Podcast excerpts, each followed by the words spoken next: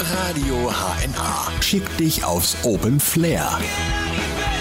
Und du machst es dir gemütlich. Jetzt. Der Nils, der hat uns angerufen und uns seine Geschichte erzählt. Hören Sie mal. Ja, meine Festivalgeschichte ist eigentlich eher so eine spontane, naive Dummheit. Also das war 2009 gerade 16 geworden, mein erstes Festival. Da habe ich nicht groß nachgedacht und habe mir einfach mal eine Karte gekauft, ohne überhaupt zu überlegen, kommt jemand mit. Ja, das Ende vom Lied war, ich bin alleine angereist und habe dann mein Zelt aufgebaut. Dann habe ich aber gedacht, da gehe ich mal los, guck mir mal die Stadt ein bisschen an. Wurde aber herzlichst aufgenommen. Also ich bin kaum vom Campingplatz runter, da bin ich dann Richtung Festivalgelände und da kam mir einfach eine Horde junger Männer oberkörperfrei entgegen mit einem Bierkasten unterm Arm und die haben mich erstmal ganz herzlich umarmt, weil es ist ja wieder Edgebilge, es ist ja wieder Open Flair.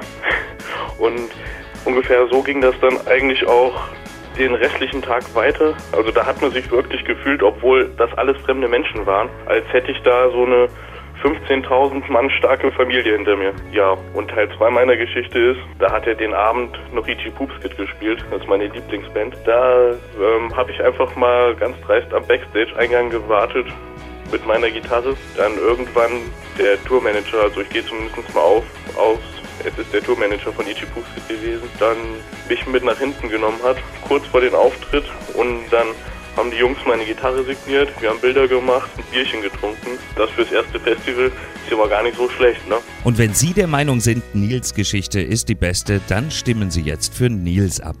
Mach's dir gemütlich. Auf dem Open Flair in Eschwege. Vom 9. bis zum 12. August.